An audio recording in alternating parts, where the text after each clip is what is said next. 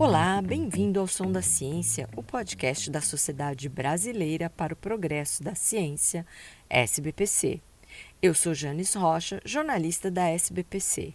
Nessa segunda temporada, o Som da Ciência está trazendo um resumo do que foi o projeto para um Brasil Novo, uma série de seminários promovidos pela SBPC com cientistas, pesquisadores e especialistas de diferentes áreas do conhecimento e atuações profissionais.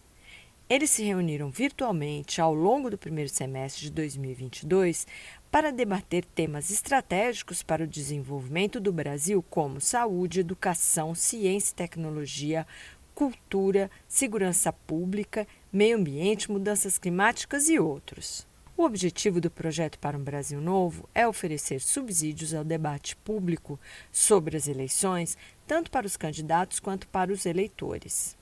Meio ambiente e mudanças climáticas foram assunto de dois dos 13 seminários do projeto para um Brasil Novo. Em ambos, ficou claro que desenvolvimento combina sim com meio ambiente saudável, mas várias medidas serão necessárias para conciliar os dois temas. Dados do INPE divulgados hoje revelam que de agosto de 2021 a julho de 2022, o desmatamento na Amazônia passou de 8.500 quilômetros quadrados. A área devastada é a terceira maior da série histórica, que começou em 2015. Para começar, é necessário resgatar as políticas de combate ao desmatamento negligenciadas nos últimos anos, disse o cientista Carlos Nobre. O que, que nós precisamos fazer para combater a emergência amazônica? A primeira delas moratória do desmatamento, da degradação e do fogo em todo o sul da Amazônia imediatamente, para ontem. Porque quando a gente olha a Amazônia, desde lá do Peru, Bolívia, Acre, Rondônia, sul do Amazonas, norte de Mato Grosso e sul do Pará, quer dizer, é uma área de 2,3 milhões de quilômetros quadrados, que vai desde os Andes até o Atlântico, é a região com maior índice de desmatamento com maior índice de degradação de toda a Amazônia, esses inúmeros estudos mostram que essa imensa região, principalmente o sudeste dela, norte de Mato Grosso e sul do Pará, nós estamos muito, muito, muito próximos de um ponto de não retorno. Além do desmatamento, a produção agrícola de commodities para exportação, turbinada a agrotóxicos, tem representado riscos adicionais ao meio ambiente, como explicou a professora Larissa Bombardi, pesquisadora do programa de pós-graduação em Geografia Humana da Universidade de São Paulo.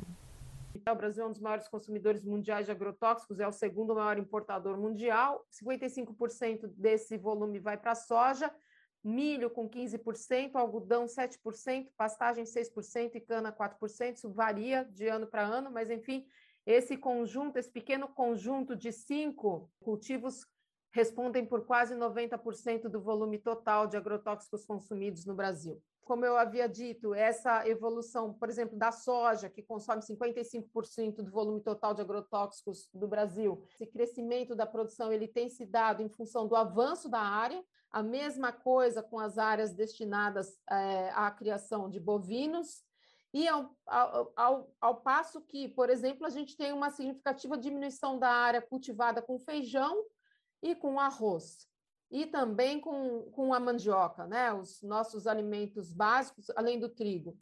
Para a professora Luciana Gomes Barbosa, da Universidade Federal da Paraíba e coordenadora do Grupo de Trabalho sobre o Meio Ambiente da SBPC, é necessário confiar e investir muito mais na ciência e na tecnologia para fortalecer a resiliência do país às mudanças climáticas em escala global e local.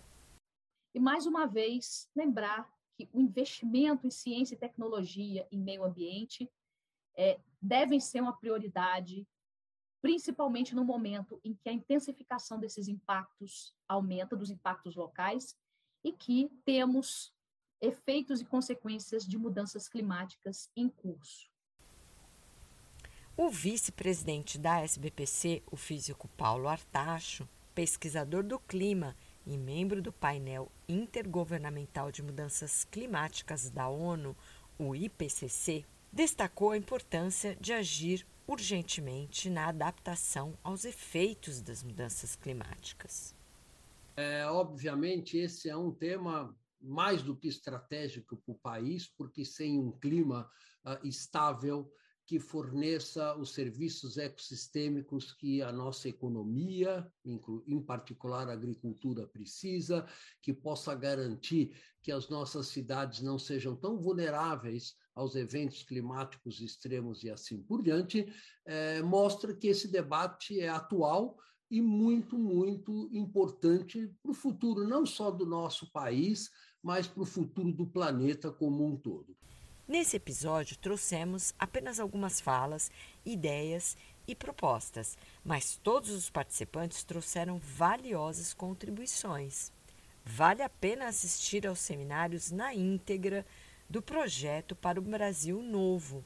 Eles estão disponíveis no canal da SBPC no YouTube.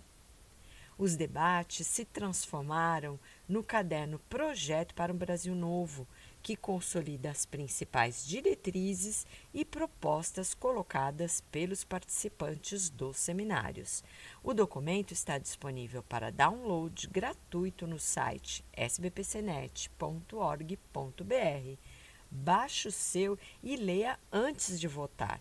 Reflita e vote consciente naqueles candidatos que se comprometerem com um país melhor para todos nós. O Som da Ciência é produzido pela equipe de comunicação da SBPC. O áudio que você ouviu primeiro no começo do episódio é da apresentadora Monalisa Perrone no jornal da CNN. Até a próxima semana. Tchau!